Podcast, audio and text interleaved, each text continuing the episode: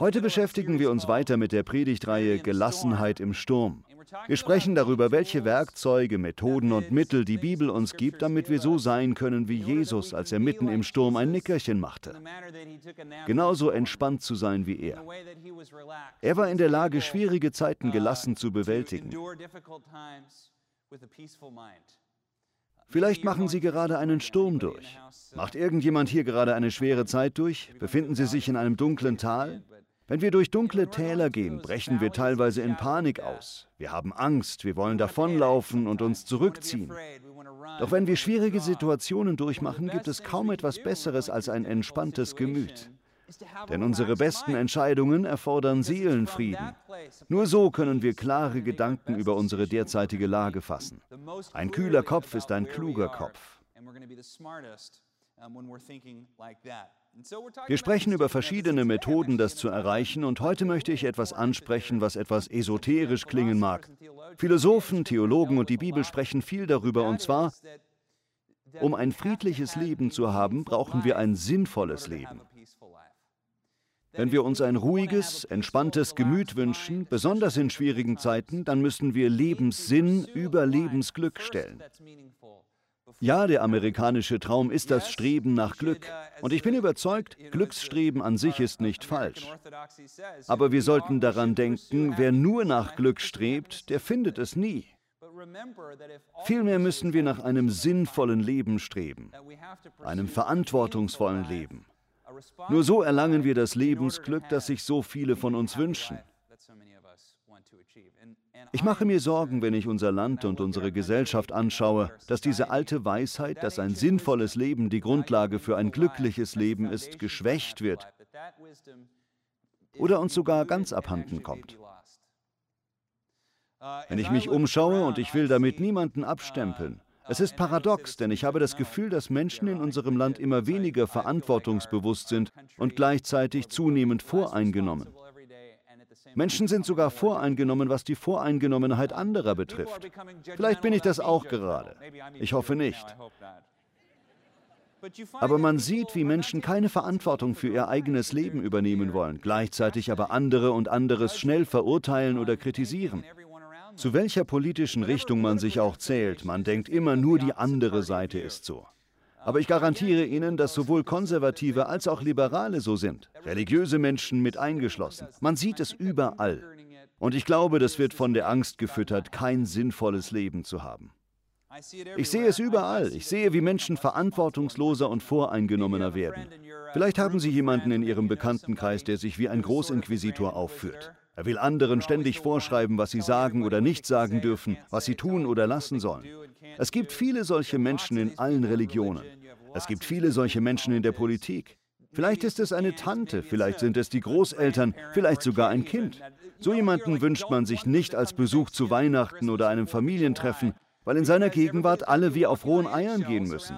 Man hat das Gefühl, oh, das und das darf man in Hörweite dieser Person auf keinen Fall sagen. Obwohl wir natürlich nicht unhöflich sein oder andere absichtlich beleidigen sollten, sollten wir auch nicht ständig wie auf rohen Eiern gehen müssen. Ich spreche darüber, weil ich glaube, dass das ein Merkmal einer Slogan-Gesellschaft ist. Einer Gesellschaft, in der Menschen verantwortungsloser und voreingenommener sind. Mehr dazu später. Diese Einstellung basiert auf einem Mangel an Lebenssinn. Das Bedürfnis danach ist gut. Wir alle haben ein Bedürfnis nach einem sinnvollen Leben. Und das ist der entscheidende Punkt. Den größten Lebenssinn gewinnt man gewöhnlich aus seinen Verantwortlichkeiten. Es ist die Verantwortung, die den meisten Lebenssinn bringt. Sich um einen anderen Menschen zu kümmern, sich um etwas Wichtiges zu kümmern, ein Ziel erreichen wollen, das etwas ausmacht. Verantwortung. Und Verantwortung erfordert immer, immer Opfer. Ich muss dafür etwas aufgeben, meine Zeit, meine Energie, vielleicht sogar mein Leben, damit jemand anders leben oder Erfolg haben kann. Das ist das Herzstück der menschlichen Existenz, dass wir einem sinnvollen Leben nachgehen. Zu einem solchen Leben ruft Jesus uns auf. Jesus will uns aus der Reserve locken. Dallas Willard war ein Professor an der Universität von Südkalifornien und er hat viel über diesen Gedanken geschrieben. Er war überhaupt nicht voreingenommen. Er war immer auf jedermanns Seite, aber er schrieb viel über das, was er eine Slogan-Gesellschaft nannte. Er sagte, dass wir von Slogans erstickt werden. Wir haben so viele Slogans. Er hatte es besonders gern auf Autoaufkleber abgesehen. So konnte er beispielsweise die englische Ausdrucksweise für kleine Gesten, wahllose Handlungen der Freundlichkeit nicht ausstehen. Als Philosoph sagte er, dass keine Freundlichkeit wahllos ist. Genauso die Ausdrucksweise sinnlos schöne Taten. Keine schöne Tat ist sinnlos. Wie wäre es mit sinnvoll schönen Taten? Er mochte auch nicht den Spruch, alles, was ich im Leben gelernt habe, kenne ich aus dem Kindergarten. Solche Slogans, sie störten ihn. Einer, den er wirklich hasste, war, steh auf und setz dich für deine Rechte ein. Er sagte, wir sollten diesen Slogan umändern in Steh auf und handle verantwortlich. Kann daraus jemand einen Aufkleber für mich machen? Er wies darauf hin, dass wir sehr auf unsere Rechte bedacht sind. Das Recht, etwas Bestimmtes zu tun, etwas Bestimmtes zu haben, dieses zu besitzen oder jenes zu sein. Das ist alles ja auch schön und gut. Wir haben Rechte und Rechte sind schützenswert. Aber Rechte sind nutzlos, wenn Menschen in der Gesellschaft nicht auch verantwortungsbewusst sind. Wie soll man Rechte aufrechterhalten, wenn man in einer Gesellschaft lebt, in der jeder nur an seine eigenen Rechte denkt und nicht auch an die Rechte der anderen? Das ist das Kernstück dessen, was wir erreichen müssen. Das ist das Kernstück dessen, ein Schüler von Jesus zu sein. Wir müssen Menschen sein, die moralisch und verantwortungsvoll sind, die gut sein und Gutes tun wollen, selbst wenn es sie persönlich etwas kostet. Das ist eine sehr langatmige Art, um das zu vermitteln, was Dallas Willard den Preis der Nichtnachfolge nennt. In vielen Kirchengemeinden kann man Christ sein, ohne Jesus nachzufolgen. Man kann Christ sein, ohne den schmalen Pfad zu beschreiten, ohne einen Preis zu zahlen, ohne sich für Mitmenschen aufzuopfern, ohne anderen zu dienen. Es herrscht die Vorstellung, solange man dafür betet, dass Jesus einen rettet, ist alles in Ordnung. Keine Frage, das Gebet um Errettung und der Glaube daran sind ganz wichtig, aber Jesus ruft uns auch dazu auf, verantwortungsbewusste und moralische Menschen zu sein.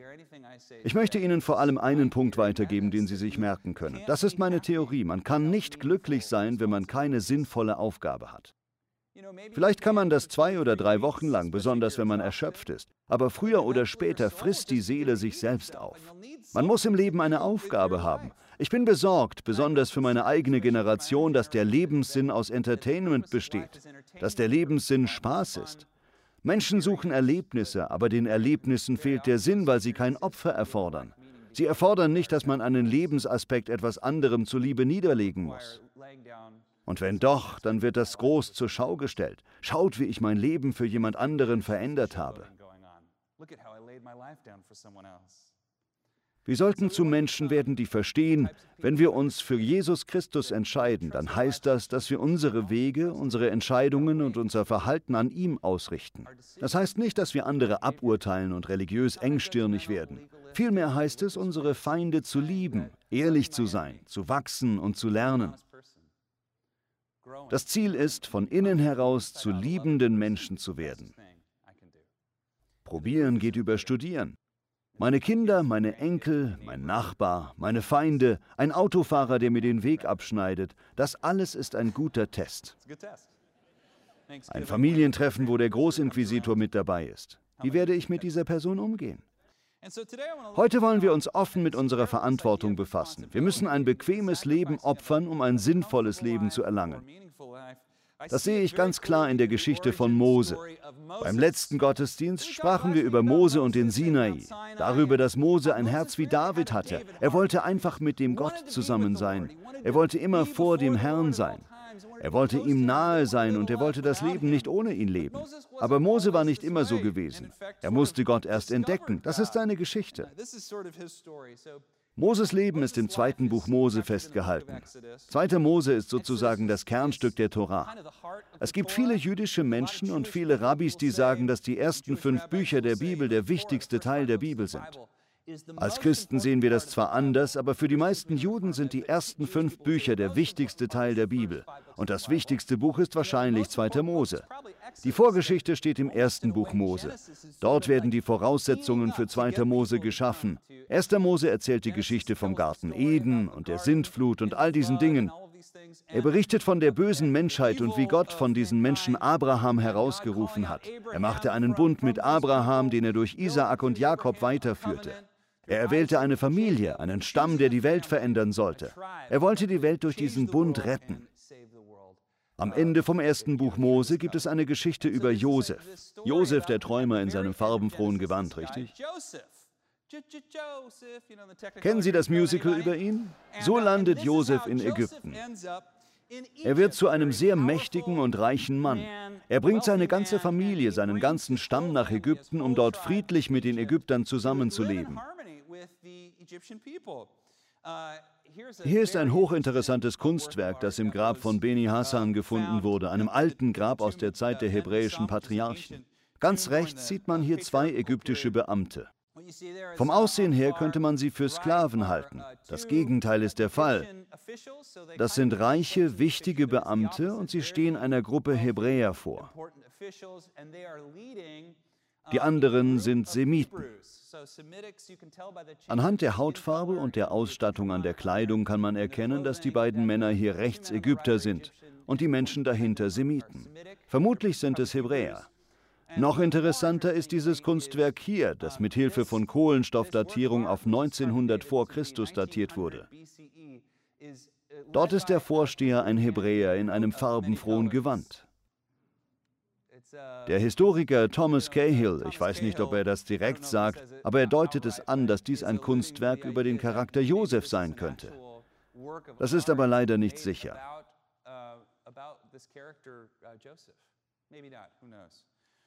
Jedenfalls spielt die Geschichte eine ganz wichtige Rolle im jüdischen Denken. Zur Geschichte Ägyptens gehört, dass Josefs Familie in Ägypten Fuß fasste und immer mehr wuchs. In diesem Bild kann man sehen, dass sie sehr anders aussehen, richtig? Vermutlich war da auch Rassismus im Spiel. Es gab Spannungen, aber Josefs Familie wuchs zu einem Volk heran. Ägypten gehörte damals zu den reichsten und mächtigsten Nationen, die es je gegeben hat. Aber auf der Höhe seiner Macht wurden die Ägypter wegen dieser Hebräer, die unter ihnen lebten, nervös. Generationen verstreichen, Josef stirbt, der Pharao, der Josef kannte, stirbt auch. Es gibt einen neuen Pharao und neue Leiter dieser hebräischen Gruppe. Die Spannungen zwischen ihnen verstärken sich. Der Pharao sieht besorgt zu, wie dieses Volk immer mehr wächst, und in der Bibel steht, dass er sich sagt, wenn die weiter wachsen, stürzen die uns noch und nehmen uns Ägypten weg. Die Angst nimmt zu, was den Pharao dazu bringt, ungerechte Gesetze zu erlassen und die Hebräer zu unterdrücken. Trotzdem gedeihen und wachsen sie weiter. Schließlich versklavt er sie. 400 Jahre vergehen von Jakob bis zur Geschichte im zweiten Buch Mose. Inzwischen ist das Volk seit Generationen versklavt. Der Pharao unterdrückt sie härter denn je. Obwohl sie bereits versklavt sind, beschließt er, dass alle Jungen, die von Hebräern geboren werden, getötet werden sollen. Alle Jungen sollen in den Nil geworfen werden. In dieser Geschichte heiraten zwei Leviten. Das ist wichtig, weil die Leviten später zum Stamm der Priester werden. Die beiden bekommen einen Jungen. Die Mutter nimmt ihren Säugling und wirft ihn tatsächlich in den Nil. Sie gehorcht dem Gesetz, doch mit einem Vorbehalt. Sie legt ihn vorher in einen Korb. Sie nimmt ihr Baby, legt es in einen Korb und lässt den Korb den Fluss hinuntertreiben. Seine Schwester folgt dem Korb am Flussufer, um zu sehen, was mit ihrem Bruder geschehen würde. Irgendwie landet der Korb bei der Prinzessin von Ägypten. Eine erstaunliche Geschichte. Die Tochter des Pharao findet den Korb mit dem Baby und findet es so süß, dass sie beschließt, es zu adoptieren. Sie hebt das Baby aus dem Korb und sagt, das ist mein Baby, ich will dieses Kind großziehen. Sie schaut sich um und sieht dieses hebräische Mädchen. Sie hat keine Ahnung, wer das ist, aber sie fragt das Mädchen, kennst du eine Amme, die das Kind stillen kann? Das Mädchen sagt, ja, ich kenne genau die richtige. Ohne dass es die Prinzessin weiß, ist es die Mutter des Babys. Das ist Mose. Der Name Mose bedeutet übrigens herausziehen, weil Mose aus dem Tod ins Leben zurückgezogen wurde. Er wurde aus dem Nil gezogen. Ist es nicht beeindruckend, dass Mose sowohl von seiner Adoptivmutter, der Prinzessin, und seiner leiblichen hebräischen Mutter großgezogen wurde? Vermutlich war sie gar keine Amme, sondern gab nur vor, eine zu sein, um ihren Jungen großziehen zu können. Das ist wichtig, um die Geschichte von Mose zu verstehen. Denn Mose wächst im Grunde mit zwei Identitäten auf. Einerseits ist er der reiche, beliebte, gut aussehende Enkel des Pharao. Er ist ein Superstar. Als Teenager war Mose bestimmt der Knaller, meinen Sie nicht auch? Ich meine, den Pharao als Opa zu haben. Besser geht's doch nicht. Andererseits ist seine leibliche Mutter eine Hebräerin. Sie sieht aus wie er. Sie gehören zur gleichen Rasse. Er weiß schon als Kind, dass er ethnisch gesehen ein Hebräer ist. Einerseits hat er also seine ethnische und religiöse Identität, ich bin ein Hebräer. Andererseits, ich bin ein Ägypter, auch religiös und politisch gesehen. Diese Doppelidentität wird für Mose zur Zerreißprobe. Als Erwachsener hat er zu kämpfen, wie er damit umgehen soll. Er sieht sein eigenes Volk, die Hebräer. Er sieht sie in Ketten und sein Herz leidet darunter. Dann sieht er, wie ein ägyptischer Vorsteher, der für seinen Opa arbeitet, einen Hebräer schlägt, einen Mann aus seinem Volk. Da muss Mose sich entscheiden. Das ist ein entscheidender Moment in seinem Leben. Während er dieser Szene zuschaut, hat er eine Entscheidung zu treffen. Es ist interessant. In Filmversionen sieht man immer, wie Mose zwischen den beiden springt und heroisch Stopp ruft. Haben Sie das schon mal gesehen? Aber wenn man den Text liest, ist es ganz anders. Da steht, Mose sah sich nach allen Seiten um, und als er sich überzeugt hatte, dass niemand ihn beobachtete, ermordete er den Ägypter. Mit anderen Worten, entweder wartete er auf eine passende Gelegenheit und brachte ihn im Geheimen um, oder er schlich sich von hinten an ihn an und schlitzte ihm die Kehle auf, etwas in dieser Richtung. Es war also ein feiger Mord, den der Pharao als Verbrechen gegen seinen eigenen Großvater sehen würde, gegen seine eigene Familie. Natürlich fliegt die Sache auf. Mose läuft um sein Leben. Er muss seine ganze Familie hinter sich lassen. Nicht nur seine hebräische Mutter, seinen Bruder Aaron und die ganze hebräische Seite seiner Familie, sondern seinen ganzen Reichtum, all sein Geld und seinen Komfort und seine Popularität, seinen Ferrari, alles. Er muss das alles hinter sich lassen. Er verlässt Ägypten und sucht Zuflucht in Midian, einem benachbarten Land, das weder hebräisch noch ägyptisch ist. Dort lernt er einen Mann namens Jethro kennen, der ein Priester ist. Er nimmt ihn auf und Mose heiratet Jethros Tochter Zippora. In Midian führt Mose nun ein geheimes Leben als Flüchtling.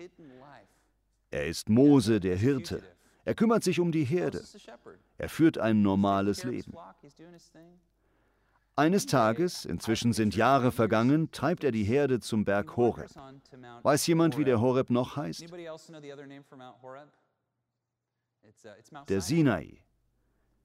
Er kommt also zum Sinai bzw. Horeb. Das ist das erste Mal. Aus der Ferne sieht er einen brennenden Busch. In der Wüste ist ein brennender Busch nichts Außergewöhnliches. Er denkt, aha, ein brennender Busch. Aus irgendeinem Grund schaut er sich den Busch genauer an und fragt sich, warum er immer weiter brennt. Er schaut neugierig zu. Wie lange dauert es, bis ein brennender Busch ganz verbrannt ist? Wenn ich hier auf der Bühne einen Busch hätte und ihn in Brand stecken würde, wie lange würde er brennen? Zehn Minuten? Eine Viertelstunde? Hätte ich doch nur noch den vertrockneten Weihnachtsbaum, dann könnten wir das ausprobieren. Die kurze Antwort ist, es dauert eine Zeit. Erst verbrennt er, dann glimmt er. Hebräische Rabbis lassen sich lang und breit darüber aus, dass Büsche in der Wüste oft brennen und Mose erstmal eine ganze Zeit lang hinsehen musste, ehe er merkt, Moment mal, der Busch brennt, aber er verbrennt ja gar nicht.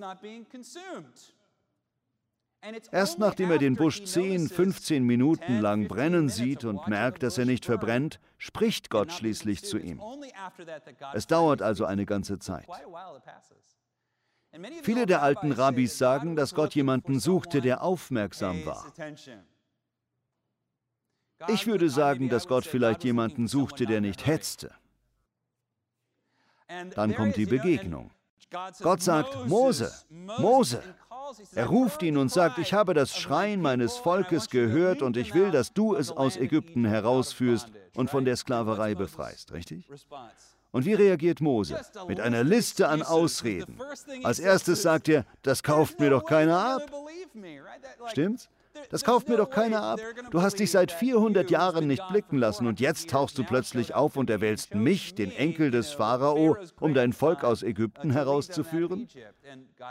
Daraufhin vollbringt Gott all diese Wunder. Er macht Moses Hand aussätzig und wieder normal. Er verwandelt seinen Stab in eine Schlange und so weiter. Mose erlebt all diese erstaunlichen Wunder, doch obwohl ihn das umhaut, geht er zur nächsten Ausrede über. Herr, ich bin noch nie ein guter Redner gewesen. Zum Reden habe ich einfach kein Talent. Die Tradition zufolge stotterte er vielleicht sogar. Er sagt, ich kann zu diesen Leuten nicht sprechen, geht nicht. Daraufhin sagt Gott, ich werde dir helfen, ich werde dich unterstützen, ich werde dir beibringen, wie du sprechen musst, ich werde dir zeigen, wie du da durchkommst. Schließlich sagt Mose zum dritten Mal, bitte, schick jemand anderen, schicke einen anderen. Interessanterweise heißt es dann, dass der Herr zornig wurde, weil Mose im Grunde sagt, ich kann das nicht, ich mache das nicht. Warum nicht? Warum will Mose den Auftrag nicht annehmen? Nun, zum einen hat er sich nun schon lange wie ein Feigling vor Ägypten versteckt. Er ist ein Flüchtling, ein Mörder. Zurückzugehen hieß es, sich seiner Familie zu stellen, sich seiner ägyptischen Adoptivmutter zu stellen, sich seinem Großvater zu stellen. All das ist ziemlich beängstigend, richtig? Und das Leben in Midian ist gar nicht so schlecht. Er ist verheiratet, er kümmert sich um die Herde, die Dinge in Midian laufen gut. Im Grunde sagt der Herr, warum mutest du mir das jetzt zu? Mein Leben ist gerade normal geworden. Bitte lass mich in Ruhe. Das ist eine Frage, die ich stellen will. Es ist eine literarische Frage. Was wäre, wenn die Geschichte hier enden würde? Was wäre geschehen, wenn Gott gesagt hätte, na gut, Mose, dann eben nicht? Was wäre, wenn er gesagt hätte, ich lass dich vom Haken, kein Problem, bleib in Midian, zieh deine Familie groß, mach dein eigenes Ding? Ich kann Ihnen sagen, wie es mir ginge. Ich hätte mich den Rest meines Lebens gefragt, was ich verpasst habe. Ich hätte den Rest meines Lebens damit verbracht, anderen vom brennenden Busch zu erzählen, die mich für verrückt erklärt hätten. Vermutlich wäre ich zurück zum Berg gewandert, um zu sehen, ob ich wieder einen brennenden Busch finden und nochmal mit Gott reden könnte. Es lag an Gottes Erbarmen, dass er Mose nicht vom Haken ließ. Ich glaube, wir haben diese Momente in unserem Leben, wenn wir aufgefordert werden, etwas aufzuopfern. Wir werden aufgefordert, etwas Beängstigendes zu wagen. Wir werden aufgefordert, etwas zu tun, was zwar unbequem, aber sinnvoll und verantwortungsvoll ist. Ich befürchte, dass wir in ein Zeitalter kommen, in dem Menschen sich lieber für die sichere und selbstsüchtige Option entscheiden, statt Gottes Auftrag anzunehmen und ihren Mitmenschen zu helfen. Es macht mich traurig, nicht nur für unsere Gesellschaft, sondern auch für den Betreffenden.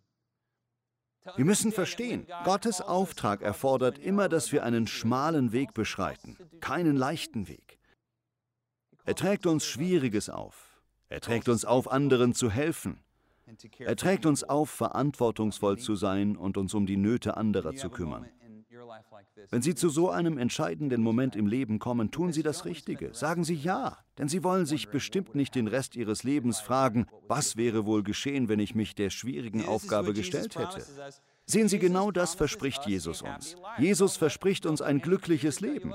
Lassen Sie sich von keinem Prediger etwas Gegenteiliges einreden. Das steht klipp und klar in der Bibel. Wenn man die Bergpredigt im griechischen Urtext liest, sieht man, dass sie mit einer Einladung zu einem glücklichen Leben beginnt.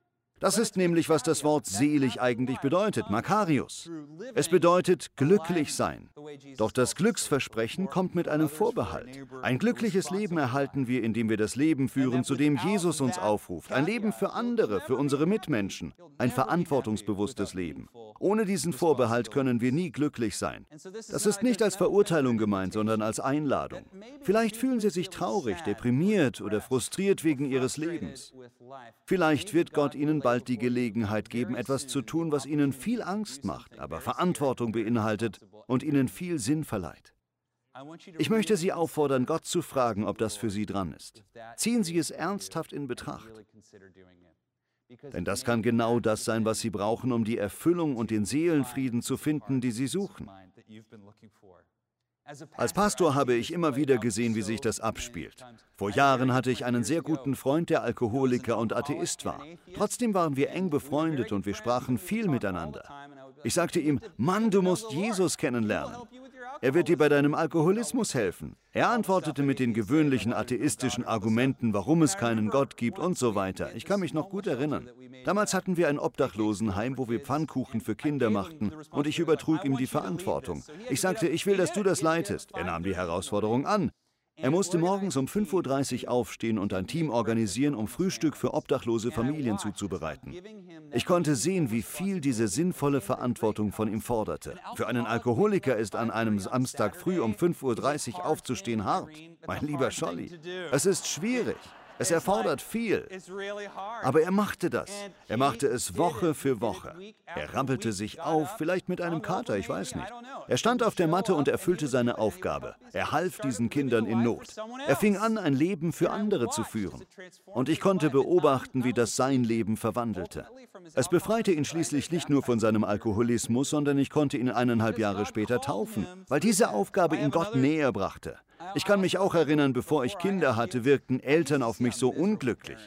Eltern behaupteten zwar, dass ihre Kinder sie glücklich machten, aber ich dachte, sind sie wirklich glücklich? Sie sehen nicht glücklich aus, sie sehen müde aus, sie sehen müde und arm aus und sie haben keine Zeit mehr mit mir abzuhängen.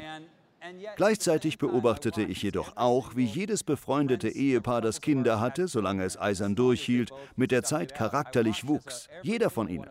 Sie wurden geduldiger, sie wurden freundlicher, sie wurden liebender. Wir hatten einen Freund, der ebenfalls Pastor ist. Er hatte keine Kinder und er war furchtbar hart und verurteilend. Wir sagten uns, pass auf, wenn er Kinder bekommt, wird er weicher. Und das wurde er auch. Mit einem Mal war er ein netter Pastor. Warum? Weil Kinder haben heißt leiden müssen. Und das haben wir nötig, wir haben es nötig. Nebenbei gesagt, wenn man Kinder hat, gibt es Momente, die sehr schwierig sind. Aber es ist auch lustig und großartig. Ich will damit auch nicht sagen, dass persönliches Wachstum unbedingt Kinder erfordert. Aber es erfordert Verantwortung. Ich erinnere mich an einen anderen Freund, mit dem ich mich per E-Mail austauschte. Er hatte mit Depressionen und Suizidgedanken zu kämpfen. Nie werde ich vergessen, was er mir einmal schrieb, und zwar, auch wenn ich ganz unten bin, bringe ich mich nicht um, nämlich wegen meiner Katze. Ich liebe meine Katze. Wer würde sich um meine Katze kümmern, wenn ich nicht mehr da wäre? Einerseits schien das albern zu sein. Andererseits ist es tiefgründig, oder? Er hatte einen Grund zum Leben, weil er jemand anderen hatte, eine Katze. Die Katze war ihm wichtig und sie ist auch Gott wichtig. Er tat etwas, was eine Rolle spielt. Ich möchte uns allen sagen, Gott möchte, dass wir ein glückliches Leben führen. Gott möchte, dass wir voller Freude und voller Leben sind. Doch die Grundlage für den ganzen Spaß muss stimmen. All das Entertainment, all die Partys, was immer wir tun, um Spaß zu haben, muss eine Grundlage der Verantwortung, des richtigen Handelns haben. Wir müssen für etwas Größeres leben als für uns selbst. Wir müssen Schüler von Jesus sein, sonst können wir den Spaß nicht richtig genießen. Sehen Sie die Verantwortlichkeiten durch eine neue Brille. Oft sind es gerade unsere Aufgaben, die uns einen Lebenssinn geben. Ja, wir sollten Grenzen setzen. Ja, wir sollten Zeiten der Ruhe haben. Aber wir sollten auch daran denken, dass unsere Aufgaben das Leben interessant machen. Durch sie gewinnen wir Freude und durch sie lässt Gott uns wachsen. Dafür danken wir dir, Herr, und dafür bete ich. Ich bete für alle, die eine schwere Entscheidung zu treffen haben. Hilf uns, die Kraft sinnvoller Aufgaben in unserem Leben zu verstehen. Herr, wir lieben dich so sehr und wir beten im Namen von Jesus. Amen.